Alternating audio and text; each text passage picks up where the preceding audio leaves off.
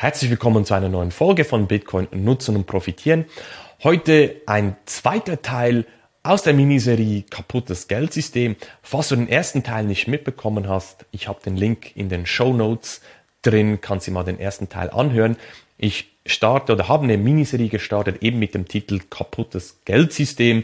Das ist der Teil 2. Teil 1 bin ich aus einer hohen Flughöhe habe ich auf das System geschaut, ein paar Impulse mitgegeben, warum aus meiner Sicht das Geldsystem kaputt ist. Ich weiß, es ist ein sehr breites Thema, sehr komplexes Thema auch. Und ich möchte das auch gar nicht bis ins letzte Detail ausarbeiten. Das können andere viel, viel besser. Mir ist es einfach wichtig, dass ich die Impulse mitgebe, die für dich, ähm, die du für dich nutzen kannst, um nachzudenken, ein paar Schritte zurückgehst und dir einfach Gedanken machst, was läuft in unserer heutigen Zeit, in unserem heutigen Geldsystem überhaupt ab? Und im ersten Teil gehe ich genau auf einen Punkt ein oder habe das angesprochen gehabt, warum gewisse Leute mehr profitieren vom heutigen Geldsystem im Gegensatz zu anderen. Und das möchte ich in diesem zweiten Teil hier genauer erklären. Starten wir also rein Teil 2, der Cantillon-Effekt. Der Ökonom Richard Cantillon lebte 1680 bis 1734 in London.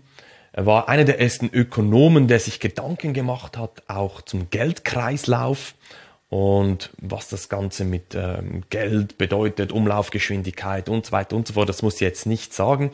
Aber er hat zwei sehr, sehr spannende Erkenntnisse ausgearbeitet, die wir jetzt kurz anschauen. Die erste Erkenntnis war, dass die Ausweitung der Geldmenge zuerst immer zu einem Aufschwung der Wirtschaft führt, doch dieser Aufschwung nicht nachhaltig ist und in einem Zusammenbruch des Wirtschaftssystems endet. Kennst du sicherlich, hast du sicherlich auch schon mitbekommen oder zumindest darüber gelesen oder gehört, diese Zyklen, die wir haben in unserem Wirtschaftssystem, plötzlich kommt ein Aufschwung und dann Knallerfall, bricht alles zusammen.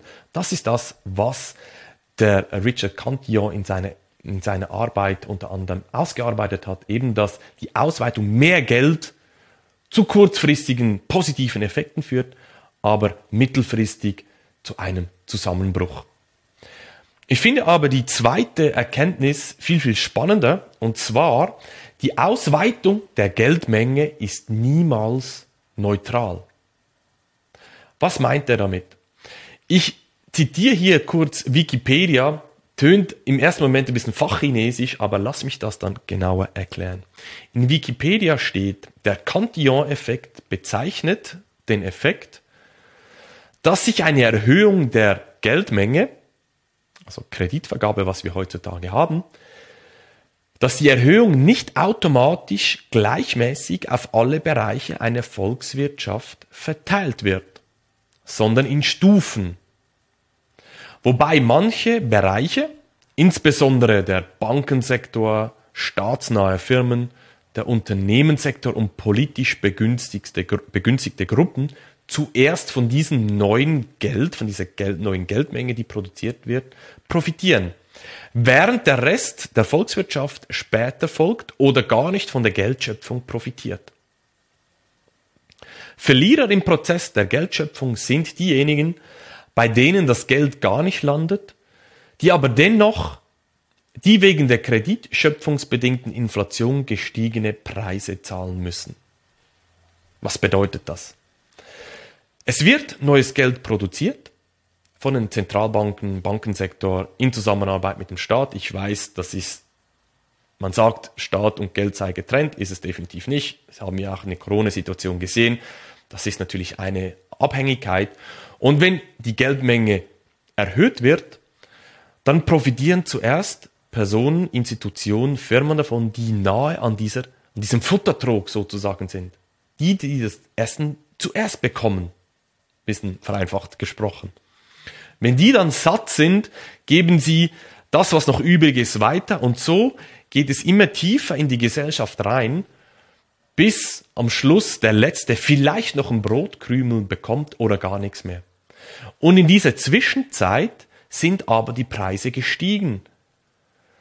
Das heißt, der, der zuletzt noch ein bisschen was bekommt, kann sich mit diesem bisschen Geld, falls er noch etwas bekommt, überhaupt nichts mehr kaufen oder weniger kaufen, weil die Preise gestiegen sind. Im Gegensatz eben zu denen, die zuerst viel Geld, neues Geld bekommen, die können noch zu alten Preisen einkaufen. Und das ist genau der Punkt, unter anderem auch, wieso dass gewisse Leute, Institutionen und so weiter mehr profitieren, weil die einfach direkt an der Quelle sitzen, wo das Geld zuerst herausgegeben wird.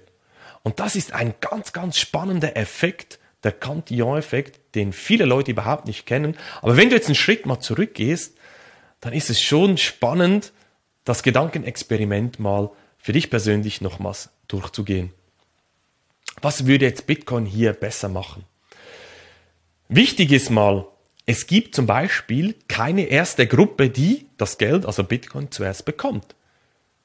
Es gibt keine zentrale Einheit bei Bitcoin, die sagt, wir produzieren jetzt neue Bitcoin-Einheiten und das verteilen wir mal an Gruppierung XYZ. Nein, ist ein fairer, ganz transparenter Prozess. Wie das genau funktioniert bei Bitcoin, das würde jetzt die Folge hier sprengen. Musst du mir jetzt einfach mal so glauben, falls du das noch nicht weißt. Aber kannst gerne auf mich zukommen, äh, wenn du das genauer äh, verstehen möchtest. Das ist mal der Punkt Nummer eins. Es gibt keine erste Gruppe, die in einem Bitcoin-System zuerst profitiert. Punkt Nummer zwei ist, es kann auch niemand auf Knopfdruck Geld produzieren. Eben diese Geldmengenausweitung, mehr Geld produzieren, das geht bei Bitcoin nicht. Wir haben eine fixe Obergrenze von 21 Millionen und die wird sich auch nicht verändern. Auch hier kann ich da nicht detailliert äh, äh reingehen, das würde alles sprengen hier, aber es, man kann nicht auf Knopfdruck Geld produzieren bei Bitcoin. Absolut limitiert auf 21 Millionen. Und das führt mich zum dritten Punkt. Dadurch profitiert auch jeder gleich von diesem Bitcoin-Geld, sage ich jetzt mal, weil es fair ist, transparent ist, jeder kann mitmachen, es gibt keine Zensurresistenz und das ist komplett fundamental anders, wie unser heutiges Geldsystem funktioniert, bei dem wenige profitieren, vor allem die, die zuerst am Futtertrog stehen und das neue Geld bekommen. Das war der Cantillon-Effekt, sehr spannender Effekt. Kannst mir gerne in den Kommentaren hinterlassen, was du davon hältst. Und wenn du mehr über Bitcoin erfahren möchtest, davon profitieren willst, melde dich einfach bei mir und wir sehen und hören uns in einer nächsten Folge wieder. Mach's gut, dein Marc. Tschüss.